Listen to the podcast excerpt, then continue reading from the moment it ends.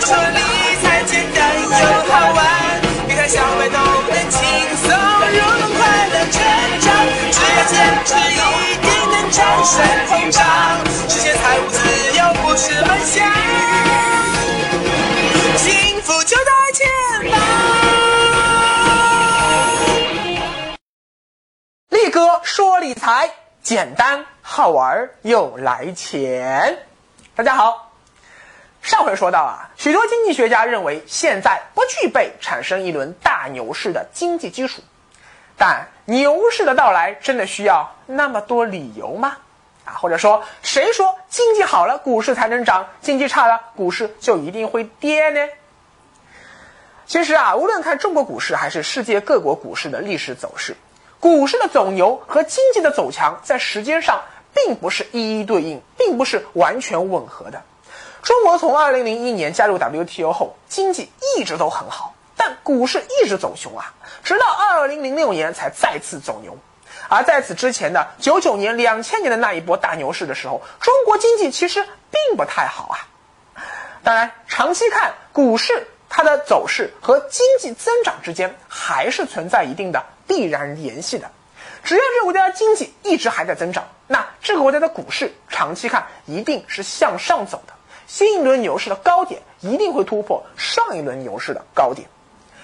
因为说到底啊，股市的本质是所有上市公司资产的总和，而上市公司则集中了一个国家规模最大的。盈利能力最强的、最优秀的企业，只有这些企业都能赚很多钱的时候，那这个国家的 GDP 才能够上去，这些公司的股价也才能够上去。你看，它们之间是正相关的关系。结果就是看日本股市从一九九零年四万点的高位跌下来以后啊，到现在二十五年过去了呀，还是只有一万多点，再也无法突破当年创下的历史高点。就是因为日本经济这些年来一直都处于衰退和通缩状态，整个国家的经济基本面不给力呀，所以长期看经济走势的确会对股市产生决定性影响。可就算经济不给力，你看日本二零一四年 GDP 都是负增长啊，但就是因为安倍晋三啊那个长了一副小三角眼的那小样，拼命的搞量化宽松。说白了就是拼命印日元，拼命让日元贬值。哎，日本股市居然就创下了零八年金融危机以来的新高了，已经进入牛市了。所以你看啊，当下的经济状况和当下的股市走势之间并不是完全一致的。这就要讲到遛狗理论。力哥以前家里啊养过一条喜乐蒂牧羊犬。每次力哥到小区里去遛狗的时候，只要绳子一放掉，哎呦，这狗就发疯似的前跳后跳，到处乱跑。我呢，就像散步一样的，沿着小区道路一点一点往前走。而我家的狗狗就会一会儿跑到我前面很远很远很远，然后腿一翘起来撒泡尿，回头一看，哎呀，我走远了嘛，再啪的跑回来。过了一会儿，一发现，哎，后面有只美眉，上去闻人家美眉的屁股，哎，一发现，哎，我又走远了嘛，再啪的追上来。你看啊，经济增速和股市走势的关系，就跟遛狗人和狗的关系很像。GDP 增速啊，一般都是很稳健的，今年增长百分之八，明年增长百分之七，不太可能说什么今年增长百分之五十，明年负百分之三十，这样国家肯定要动乱的呀。但股市却完全可以说，今年增长百分之两百，明年下跌百分之七十，就像那条狗一样。上蹿下跳，你不知道它什么时候就窜到你前面去了，什么时候又落到你后面去了。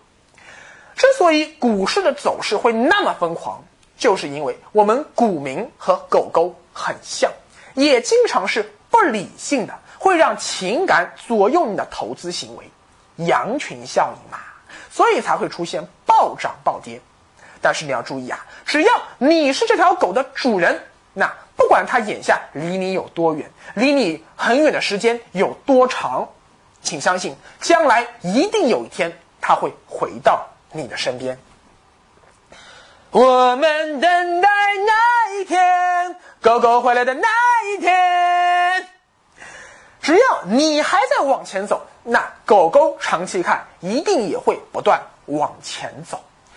只是经济增长那个曲线啊，是这样子的。大家看很平滑的向上的，而股市上人的曲线啊是这样子的，像心电图一样的上蹿下跳的。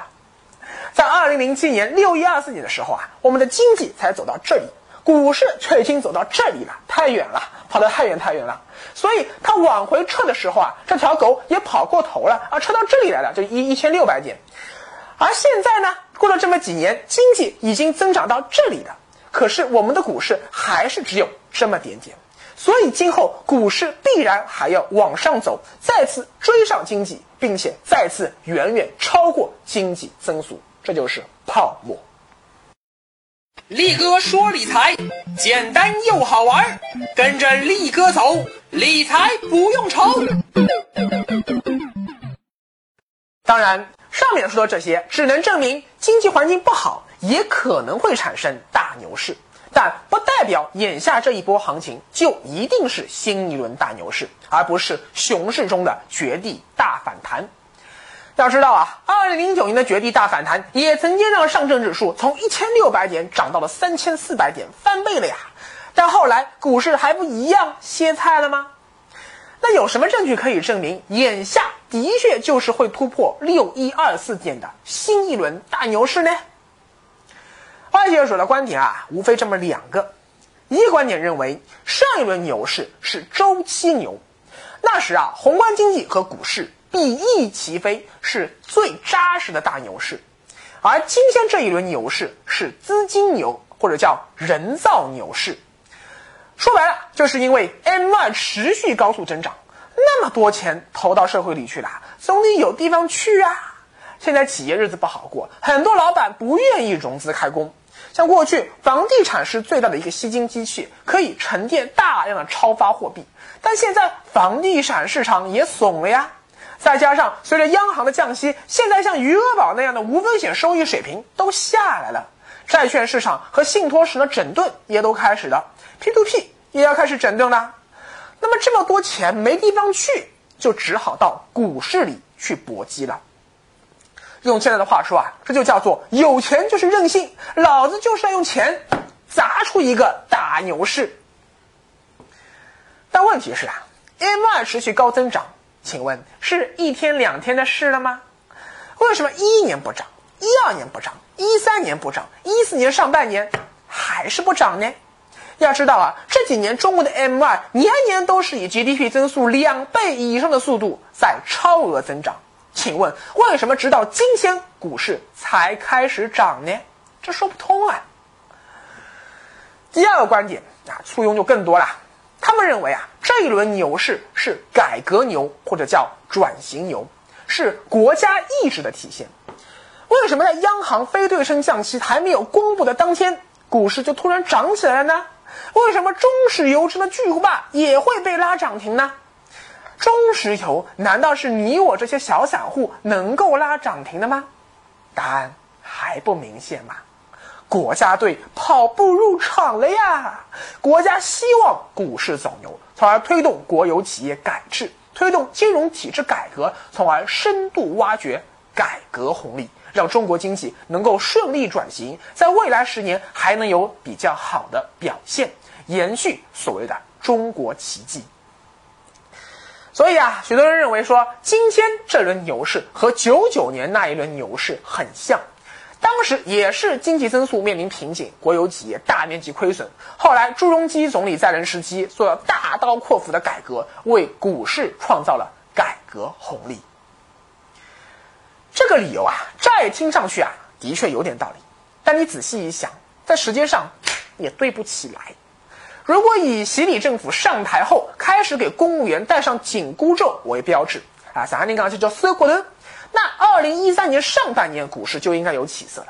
如果以确定深化改革红利的十八届三中全会为标志，那么二零一四年上半年股市也应该有起色了呀？为啥反而股市迎来了黎明前的黑暗呢？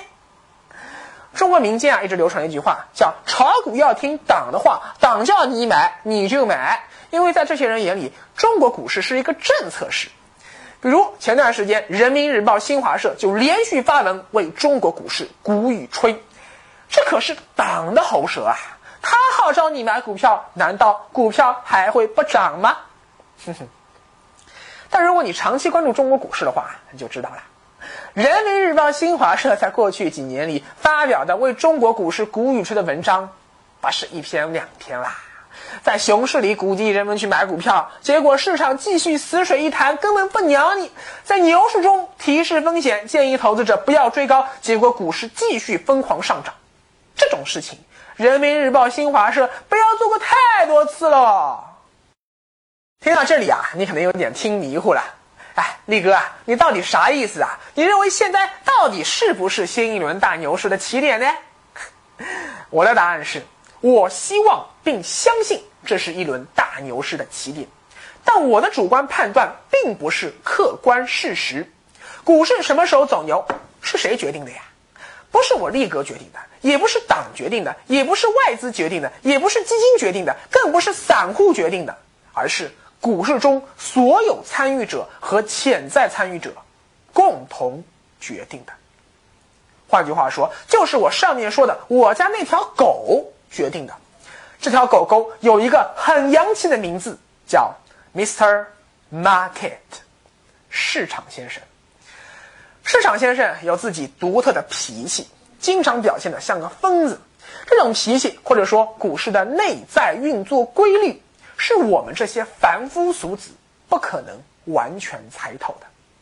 所以，股市什么时候会走牛，或者说现在是不是新一轮大牛市？这个问题的标准答案，没有人能提前知道。